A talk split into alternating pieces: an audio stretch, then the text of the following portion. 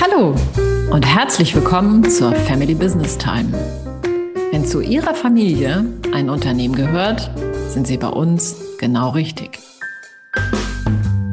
Denn Family Business Time ist der Podcast für Familienfrieden im Familienunternehmen. Herzlich willkommen zu dieser Folge.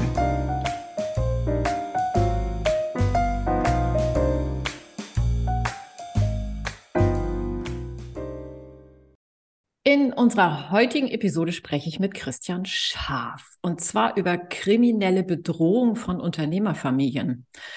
Also sowas wie eine Bombendrohung, ein Hackerangriff oder auch die Veröffentlichung von vertraulichen Informationen oder sogar Firmeninternas oder gar die Entführung eines Familienmitglieds. Das sind ganz schwerwiegende Herausforderungen für jede Unternehmerfamilie. Von Christian Scharf erfahren wir heute, wie solchen Situationen vorgebeugt werden kann und wo und wie Unternehmer im Fall der Fälle hilfreiche Unterstützung finden. Mein Name ist Susanne Dahnke und gemeinsam mit meiner Kollegin Carola Jungwirth begleiten wir Sie und euch dabei, Familie und Unternehmen sicher in die Zukunft zu führen und dabei den Familienfrieden zu bewahren. Herzlich willkommen, lieber Christian. Schön, dass du da bist. Hallo Susanne, schön, dass ich da sein darf. Ja, ich freue mich besonders, ähm, dich heute hier in unserem Podcast zu haben, weil du bist ja auch Autor in unserem Buch Familienstrategie. Und da hast du schon über dieses Thema geschrieben, das ja etwas heikel ist. Das Thema kriminelle Bedrohung von Unternehmerfamilien. Ich denke mal, mit diesem Thema mag sich wohl keiner so richtig gern beschäftigen. Und allein schon für mich daran zu denken, das kann Ängste erzeugen. Und das ist auch der zweite Grund, warum ich mich freue, dich hier, freue, dich hier zu haben, denn dein Anliegen ist, Aufklärung zu betreiben. Das ist eine der wichtigsten Maxine. Und so wie ich das verstanden habe, ja auch die wichtigste Botschaft, die du unseren Hörern heute mitbringst. Magst du kurz diese Botschaft einmal selbst formulieren? Genau, also bei allen kriminellen Bedrohungen, die es so gibt, ist es am wichtigsten, dass man sich im Vorfeld mal damit auseinandersetzt.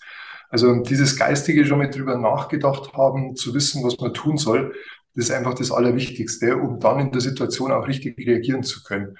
Wenn es nicht passiert und man erst in der Situation sich damit auseinandersetzen muss, ähm, da sind die Emotionen hoch, da hat man zeitlichen Druck, dann ist es halt meistens nur die zweitbeste Lösung. Also mhm. viel wichtiger wäre, sich frühzeitig mal damit auseinandersetzen, um auch mal in einer ruhigen Situation sich mal alle Optionen überlegen zu können. Mhm. Okay, auch das allein klingt in meinen Ohren schon irgendwie unangenehm. Ich würde da gern gleich noch mehr darüber erfahren, aber erstmal denke ich, ist wichtig, dass unsere Hörer und Hörerinnen überhaupt verstehen, wer du bist, dich ein bisschen kennenzulernen. Du bist ja Gründer und Inhaber des Beratungshauses Corporate Trust, Business Risk Crisis Management in München. Was sind ja. eure Aufgaben, Christian? Wir sind ein Sicherheitsberatungshaus, haben etwa 25 Berater und haben uns darauf spezialisiert, Unternehmen und Unternehmerfamilien zu beraten, wie sie sich gegen kriminelle Angriffe schützen können. Ähm, die Realität zeigt halt, dass wir nicht immer nur präventiv beraten können, sondern sie mindestens 50 Prozent der Fälle erst tätig werden, wenn das Kind schon im Brunnen gefallen ist. Das heißt, wenn der Vorfall schon da ist. Das kann dann eine Erpressung, eine Entführung, das kann ein Hackerangriff sein, das kann sein, dass Drohschreiben ins Unternehmen kommen, das kann sein, dass Wirtschaftskriminalität war, dass jemand im Unternehmen sich irgendwo bedient hat oder das Geld ausgeleitet wurde. Heute sind ja diese ganzen Fake President Angriffe zum Beispiel ein wichtiges Thema. Für all diese Themen stehen wir den Familien und den Unternehmen zur Verfügung. Okay, also mein Gefühl ist, das, was du beschreibst, das braucht ja sehr viel Fingerspitzengefühl und Einfühlungsvermögen und auch ganz, ganz explizites Fach-Know-how. Wo hast du denn das erworben, Christian? Genau, ich war in meinem früheren Leben bei der Polizei, äh, über 18 Jahre, ähm, überwiegend in Bayern. Ich war bei Wirtschaftskriminalität, war bei Rauschgift, war bei Schwerstkriminalität, war auch mal im normalen Streifendienst, war aber auch fünf Jahre verdeckter Ermittler fürs Bayerische Landeskriminalamt und habe in der Zeit so ziemlich alle Kriminalitätsformen kennengelernt und alle Möglichkeiten der staatlichen Behörden äh, kennengelernt und gemacht und kann das eben heute in der freien Wirtschaft anwenden. Okay, das heißt, du hast dieses Know-how genutzt, um dich selbstständig zu machen und genau das ähm, den Wirtschaftstreibenden anzubieten. Also ich verstehe, um das jetzt auf meine Lieblingszielgruppe Unternehmerfamilien zu beziehen, ist es dein Job, diese Familien, wie ja schon erwähnt, auf den Krisenfall vorzubereiten und sie dann aber auch, wenn es soweit ist, zu unterstützen. Wie muss ich mir das jetzt genau vorstellen? Genau, also dieses Thema staatliche Stellen und private Wirtschaft, warum macht der eine das, der andere jenes, ähm, ist ja so, dass die staatlichen Stellen oft für die Unternehmen oder Unternehmerfamilien äh, in Teilen keine große Hilfen sind. Also erstens unterliegen die staatlichen Stellen dem Legalitätsprinzip. Äh, das bedeutet, sie müssen Straftaten verfolgen. Sie können sich nicht aussuchen, wollen wir oder mal oder nicht, sondern sie müssen Straftaten verfolgen. Immer dann, wenn sie von einer Straftat erfahren, zum Beispiel ein Drohschreiben im Unternehmen, müssen die tätig werden. Mhm. Bedeutet aber manchmal, dass die Unternehmen das natürlich gar nicht wollen ähm, und haben dann unter Umständen Schwierigkeiten, wenn sie die Polizei ins Haus geholt haben. Mhm. Dazu kommt, dass natürlich auch ähm, die staatlichen Stellen vor allem Straftaten verfolgen wollen, Täter ermitteln wollen. Äh, das ganze zivilrechtliche Thema Schadensersatz, ähm, Unternehmen ist erpresst worden und da sind riesenfinanzielle Schäden entstanden, bei wem kann man das einklagen? Das kümmert die Polizei wenig, da sind die auch keine Hilfestellung. Und das Dritte ist, dass die Polizeibehörden natürlich auch schon sehr regional oder zumindest national beschränkt sind. Das heißt, immer da, wo Täter heute im Ausland leben, wohnen oder von da aus angreifen, haben auch die deutschen Polizeibehörden ihre Schwierigkeiten. Selbst mit Europol und Interpol, mit allen Vernetzungen, die es auf Polizeibehördenseite gibt, ähm, ist es immer noch schwer, da Täter zu verfolgen. Der Verfolgungsdruck in anderen Staaten oft nicht so hoch. Und auch das ein wichtiger Fall, wo wir zum Tragen kommen. Und das bedeutet, okay. wir bereiten Unternehmen zum einen darauf vor, ähm, wie sie damit umgehen könnten. Das heißt, man muss sich erstmal überlegen, welche Angriffe könnten denn auf die Familie stattfinden. Was würde man denn als echten Krisenfall definieren? Mhm. Und dann auch zu sagen, okay, ein Angriff zum Beispiel jetzt ein, ein Drohschreiben, auch Stalking kann ein Problem sein. Oder nehmen wir mal den schlimmsten Fall, eine Entführung. Wer wäre denn dann im Krisenstab? Welche Familienmitglieder oder welche Externen müssten mit im Krisenstab sein, um für die Familie ein Beratergremium zu sein. Bis hin zu, wer ist für Finanzen drin, wer ist für eine rechtliche Beratung drin, müssen wir uns vielleicht einen Familienrechtsanwalt suchen, der eben von Anfang an die Familie begleitet, zu dem die Familie auch hohes Vertrauen hat. Weil in so einem Krisenfall bedeutet es ja, dass wenn die Emotionen sehr hoch sind, weil ein geliebtes Familienmitglied entführt ist, dass man dann unter Umständen ja auch jemandem vertrauen muss und den bestenfalls nicht erst bei der Situation kennenlernt. Und dafür ist es eben gerade von unserer Seite wichtig, dass die Familien dann auch eine Krisen-Hotline zu uns haben, denn diese Fälle, die passieren nicht so wie heute am Mittwochvormittag, sondern nein, die passieren nachts, die passieren am Wochenende, die passieren am Feiertag, wenn eben über die normalen Kanäle niemand zu erreichen ist. Und auch da braucht man ja sofort einen professionellen Ansprechpartner, der die Situation kennt, der weiß, wie man sich verhalten soll. Mhm. Okay, also das heißt, ich habe verstanden, ihr sitzt ähm, sozusagen in Workshops mit diesen Unternehmerfamilien zusammen, definiert, was eigentlich Krisen sind, die auf diese Familie zukommen könnte, wer im Krisenstab ist, wen man anrufen kann, wenn es soweit ist und auch sowas wie so eine Checkliste oder Notfallplan. Ganz genau. Mhm. Also der Notfallplan ist, ist genau das Wichtigste. Und ja, das ist in der Regel nichts anderes wie eine Checkliste, um nichts Wesentliches zu vergessen, um abarbeiten zu können, was muss ich tun. Wenn man sich mal vorstellt, ähm, man wird durch einen Anruf aus seinem, entweder nachts aus dem Schlaf gerissen oder einfach aus seinem normalen Leben und plötzlich sagt jemand, äh, wir erpressen Sie, wir haben folgende Informationen von Ihnen, die wir durch einen Hack einen Hackerangriff auf ihre privaten Systeme erreicht haben und wir fordern jetzt fünf Millionen. Ähm, da ist man natürlich erstmal sehr überrascht und auch teilweise überfordert. Selbst Unternehmer, die es gewohnt sind, schnell wesentliche Entscheidungen zu treffen, haben mit solchen kriminellen Angriffen keine Erfahrung. Und um dann in der Situation nichts zu vergessen, ist es natürlich hilfreich, wenn man sofort eine Checkliste rausziehen kann, die man abhakt und sofort sagen kann, habe ich das nachgefragt, habe ich das getan, habe ich den informiert und genau sowas sollte man eben im Vorfeld definiert haben.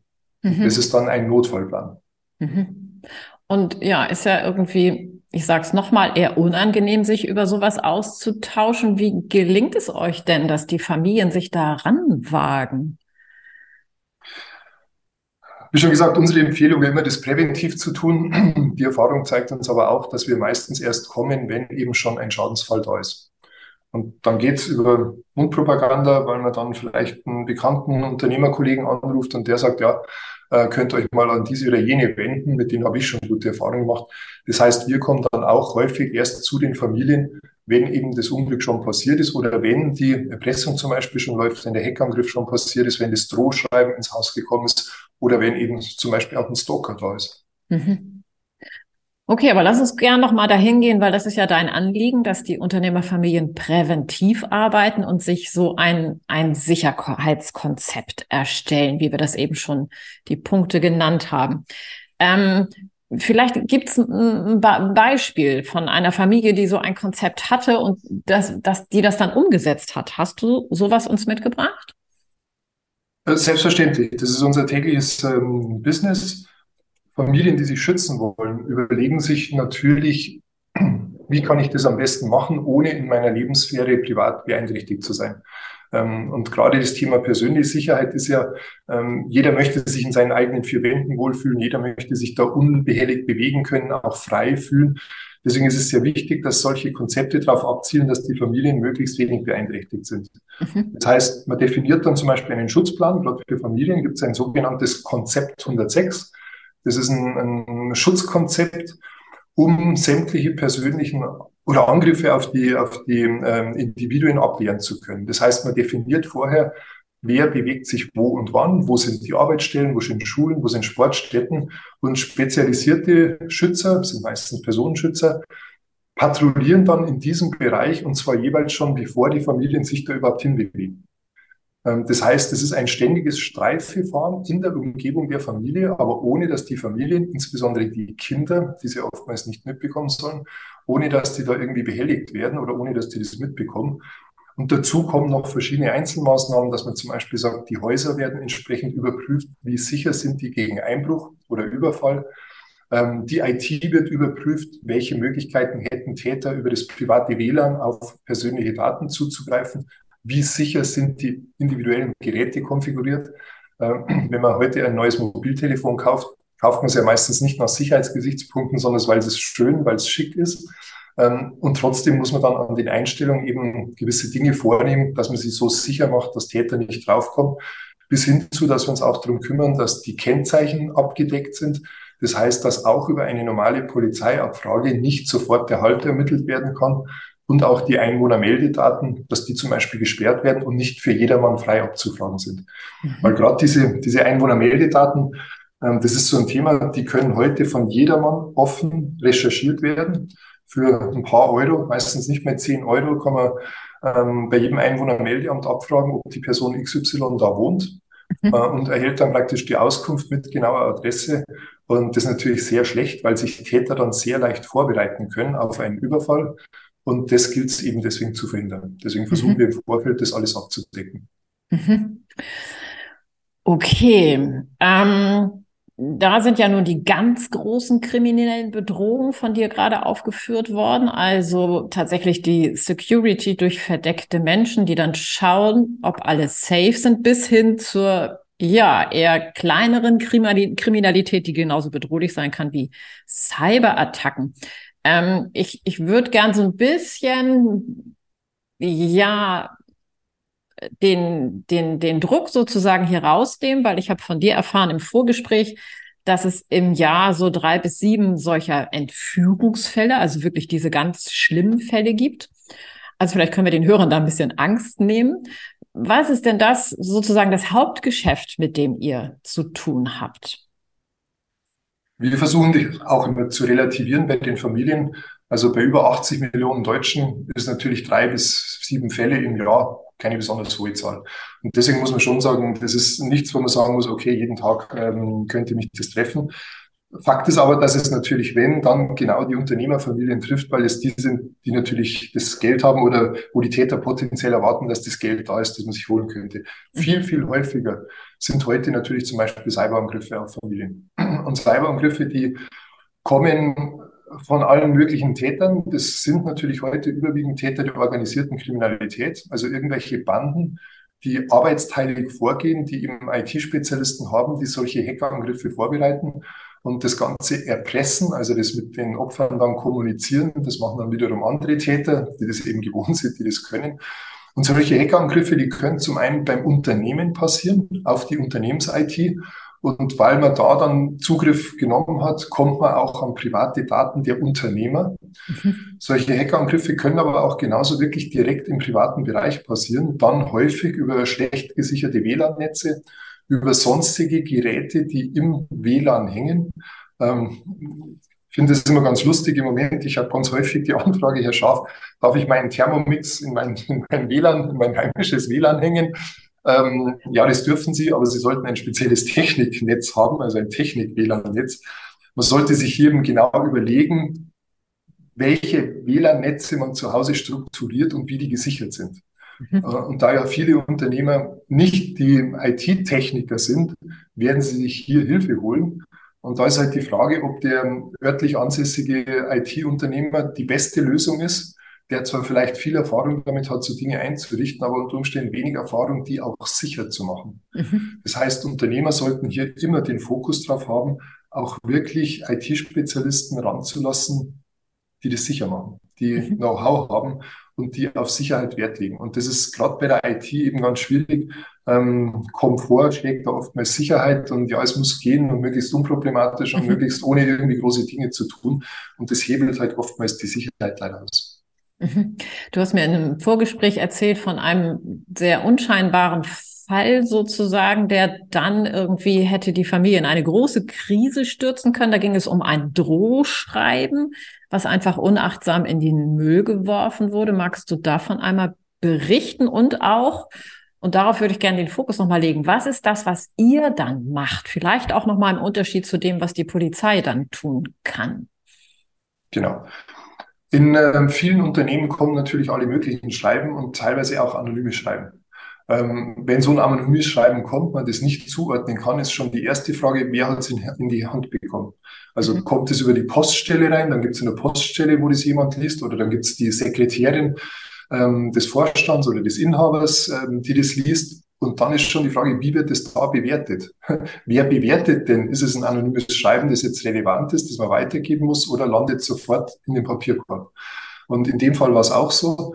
Da gab es drei, vier, wir nennen es immer Battlebriefe, also Briefe, die von Menschen geschrieben werden, teilweise auch mit einem Namen drunter, der oftmals nicht stimmt, aber wo was drunter geschrieben wird, in dem sich Menschen über ihre missliche persönliche Situation beschweren und darin vom Unternehmen oder von dem Unternehmer, der Unternehmerin fordern, dass man sie doch unterstützen möchte mit Geld. Und mhm. diese Battlebriefe, die haben oft so, wir nennen es ansteigenden Charakter. Das heißt, die sind am Anfang ganz leicht, mir geht so schlecht und bitte helft mir. Äh, und im nächsten steht dann, mir geht so schlecht und helft mir bitte mit 10.000 Euro. Und im dritten steht dann, schickt mir bitte 100.000 Euro und wenn nicht, dann muss ich mich an die Familie wenden. Und dann muss ich der Familie was antun. Und das ist eben genau dieser ansteigende Charakter, wo man merkt, wann ist denn das von einem Battlebrief zu einer echten Bedrohung geworden? Mhm. Und wer diese Schreiben eben in Hände bekommt, und ganz oft ist es so, dass es auch in den Sekretariaten einfach aussortiert wird. Anonymes Schreiben, Absender nicht erkennbar, wird weggeschmissen. Mhm. Und in dem Fall war es auch so. Zwei Schreiben wurden schon in den Müll geworfen. Das dritte wurde dann weitergegeben ähm, an den Inhaber. Äh, bedroht war seine Frau. Und ähm, er hat dann das Richtige getan, er hat uns geholt. Wir haben dann auch dieses Schreiben noch analysiert. Das war genau deine Frage, was kann man dann tun? Äh, dieses Schreiben kann man erstens natürlich nach Spuren, die drauf sind, analysieren. Das heißt Fingerabdrücke. Das heißt zum Beispiel auch DNA. Also hat ein Täter da irgendwelche DNA-Spuren drauf hinterlassen, weil er zum Beispiel das Kuvert abgeleckt hat oder die Briefmarke, um die drauf zu kleben. Gibt es mhm. heute äh, kaum mehr, weil die selbstklebend sind.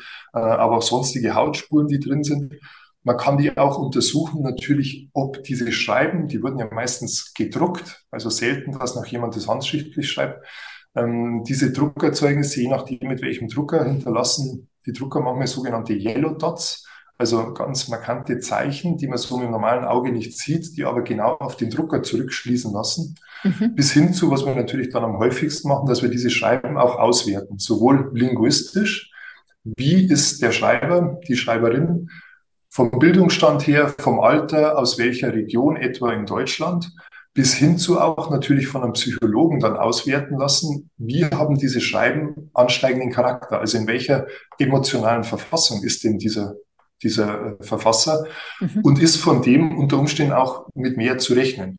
Also wenn natürlich so ein Schreiben, wie ich es gerade beschrieben habe, am Anfang ist nur das Betteln und zum Schluss heißt es dann 100.000 Euro oder ich äh, bringe alle um, dann ist das ein sehr starker Anstieg, dann muss man sofort tätig werden. Dann sollte man aber auch.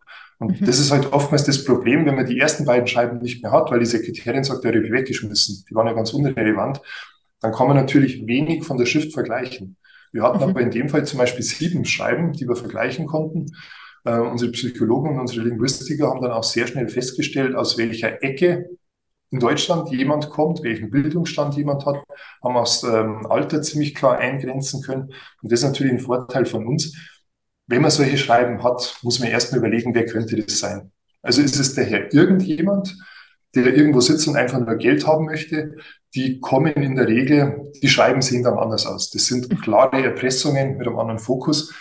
Wenn wir solche Schreiben haben, da können wir dann sehr schnell rückvollziehen, dass das natürlich jemand aus dem irgendwie gearteten persönlichen Umfeld ist, sei es aus dem, aus dem geschäftlichen Umfeld, der sich schlecht behandelt fühlt und da kann man natürlich dann, wenn man sowas eingrenzen konnten über den Psychologen, welches Alter ist jemand, männlich, weiblich, aus welcher Ecke kommt er ungefähr, dann kann man zumindest mal den Kreis der potenziellen Täter eingrenzen. Und dann kann man natürlich die Ermittlungen sehr speziell in diese Richtung führen. Okay, das heißt, in diesem Fall war es sogar jemand, der das System gut kannte, weil er vielleicht selber mal angestellt war und all das Wissen nutzte, um dann eben diese Eskalationsstufen sozusagen ähm, zu beschreiten. Genau. Und das sind häufige Fälle, wo wir ins Spiel kommen, weil in dem Fall auch die Polizeibehörde nur die zweitbeste Lösung wäre. Also mhm. die Polizeibehörde würde kommen, würde sagen, okay, wir sagen jetzt, das ist ein Drohschreiben. Die legt also fest, das ist ein Drohschreiben. Jetzt müssen sofort alle staatlichen Repressionsmaßnahmen, das heißt, unter Umständen ist das auch schon über den Computer kommen. Wir stellen jetzt sofort alle Computer sicher, um die zu untersuchen. Wir machen dieses, wir machen jenes. Hat natürlich auch einen hohen Impact in der Firma oder in der Familie wo Familien berechtigterweise sagen, das wollen wir ja noch gar nicht. Wir wollen ja, ja unter Umständen erstmal feststellen, wer war denn das? Um das dann auch unter Umständen sehr glimpflich zu lösen. Unter Umständen auch mit einem persönlichen Gespräch. Und wir hatten auch schon solche Schreiben, auch Drohschreiben, muss man leider dazu sagen. Da wurde auch damit gedroht, dass Familieninternas beziehungsweise interner über die Unternehmensführung an die Medien gegeben werden, dass die Presse mit involviert wird, die Schreiben waren schon vorbereitet, an Konkurrenten geschrieben werden. Und im Nachhinein hat sich dann eben herausgestellt, dass es aus dem eigenen familiären Umfeld kam, diese Schreiben. Uh. Da gab es also Schwierigkeiten zwischen, zwischen Eltern und Kindern. Ähm, das ist sehr eskaliert. Und eins ist auch klar, das will man hinterher auf jeden Fall nicht, dass das dann in den Medien landet, dass das öffentlich wird oder dass da die Polizei involviert ist. Ja. Deswegen sind wir in solchen Fällen natürlich immer die bessere Option. Ja, Christian, danke. Ich habe jetzt besser verstanden, warum es so wichtig ist, Prävention zu betreiben und die Familien, wenn alles gut ist, an einen Tisch zu holen und über auch diese schrecklichen Vorfälle, die geschehen können, ähm, nachzudenken und sich zu überlegen, ja, was dann geschehen soll. Ich glaube, das nimmt ein bisschen die Angst, die selbst ich in mir spüre bei solchen Fällen, wenn ich darüber mich ausgetauscht habe und auch weiß, ja, dass das Thema ein Thema innerhalb der Familie ist. Und vor allem, ich, wenn ich das noch kurz einflechten darf, Gerne. Äh, wir haben ja festgestellt, und das sagen auch alle Untersuchungen, die es weltweit gibt, wenn man sich mit einem Thema, egal wie schlimm es ist, ja. vorher schon mal auseinandergesetzt hat, dann wird man in der Situation gelassener und vernünftiger reagieren. Ja. Äh, wenn ich vorher eben weiß, und ich möchte es jetzt nicht als Standardbeispiel, aber wenn ich vorher weiß, dass Entführungen in 90 Prozent der Fälle glimpflich abgehen durch die Zahlung von Lösegeld, dann weiß ich natürlich auch, dass das Opfer, so schlimm wie die Situation ist, aber als Opfer weiß ich auch, ich werde hier freikommen. Das mhm. wird halt geregelt hinterher. Das heißt, es nimmt unter Umständen auch den Druck raus. Und wenn ich heute so ein Erpresserschreiben habe und weiß, damit wird professionell umgegangen oder mit dem Hackerangriff, dann bin ich unter Umständen ruhiger und gelassener und, und bin nicht völlig kopflos. Ja. So Krisensituationen bedeuten ja immer, dass ja auch das normale Leben, gerade im Unternehmen, weitergehen muss. Und dass ich natürlich nicht alles andere zurückstellen kann, gerade als Unternehmer oder Unternehmerin, nur weil jetzt auf der anderen Seite auch ein Krisenfall ist. Und das eben vorher schon mal geregelt zu haben, gibt doch sehr viel Sicherheit und sehr viel Ruhe in den Alltag. Danke, dass du das nochmal so transparent gemacht hast, Christian. Ja, und danke für den Einblick, den du ins uns in dieses ja sehr wichige Thema gegeben hast. Ja, es macht ja sicherlich nicht unbedingt Freude, aber es ist immens wichtig. Und ich muss dran denken an diesen typischen Notfallkoffer, den ja jede Unternehmerfamilie erstellt haben sollte für den Fall, was passiert, wenn ein geschäftsführender Gesellschafter plötzlich und unerwartet stirbt. Genauso sollte auch für diese Fälle ähm, innerhalb vielleicht einer Familienstrategie ein familiäres Sicherheitskonzept festgelegt werden, damit es hoffentlich nie zum Einsatz kommt, würde ich sagen. Kommen wir zu unserem Inspirationsimpuls. Was hast du unseren Hörern und Hörerinnen für die Zeit bis zum nächsten Podcast mitgebracht? Also ich würde gerne zwei Bücher empfehlen. Das eine, weil es wirklich ein Standardwerk ist von Chris Voss, ein ehemaliger FBI-Verhandler. Äh, das Buch heißt Kompromisslos verhandeln. Mhm. Äh, er beschreibt da seine Tätigkeit als Verhandler beim FBI sehr gut geschrieben und hat meiner Meinung nach auch sehr viel Impact auf das Privatleben, weil man auch im privaten Bereich und das ganze Leben ist eine Verhandlung, ähm, wo man verhandelt mit anderen Menschen ähm, und er sieht es eben auch gar nicht negativ. Ähm, ist ein sehr gutes Buch, sehr gut geschrieben, kann man sehr viel rausziehen. Ähm, das zweite ist ein Buch von mir, auch in dem ich mal beschrieben habe, das heißt der große Angriff auf den Mittelstand welche Angriffe heute mittelständische Unternehmen und auch Unternehmerfamilien ausgesetzt sind und wie Spionage heute noch durchgeführt wird. Das heißt, auf der einen Seite die ganzen Cyber-Themen, auf der anderen Seite aber auch die ganzen herkömmlichen Themen von Wanzen über Social Engineering. Also Social Engineering, das Thema, wenn jemand versucht, über eine persönliche Kontaktaufnahme ähm, da an Informationen zu kommen. Und das ist ja heute eine der großen Möglichkeiten der Täter, über Social Engineering an Informationen ranzukommen und eben auch Gelder aus Unternehmen auszuleiten. Stichwort Fake President. Ähm, und deswegen würde ich dieses Buch auch empfehlen. Sehr herzlichen Dank, lieber Christian Scharf. Den Link zu beiden Büchern, den stellen wir wie immer in die Show Notes. Wenn Ihnen diese Themen bekannt vorkommen und Sie sich mehr Informationen zum Thema Familienfrieden im Familienunternehmen wünschen, dann besuchen Sie gern unsere Website familybusinesstime.de. Dort können Sie auch direkt Kontakt zu uns aufnehmen und in einem persönlichen Gespräch mit uns ergründen, ob und welche Stolpersteine Ihrem Familienfrieden im Weg stehen und wie Sie diese lösen können. Unser Podcast gefällt Ihnen? Dann bewerten Sie uns gern. Und wenn Sie keine Folge verpassen wollen, abonnieren Sie uns. So bleiben Sie immer auf dem Laufenden. Wir freuen uns auf Sie.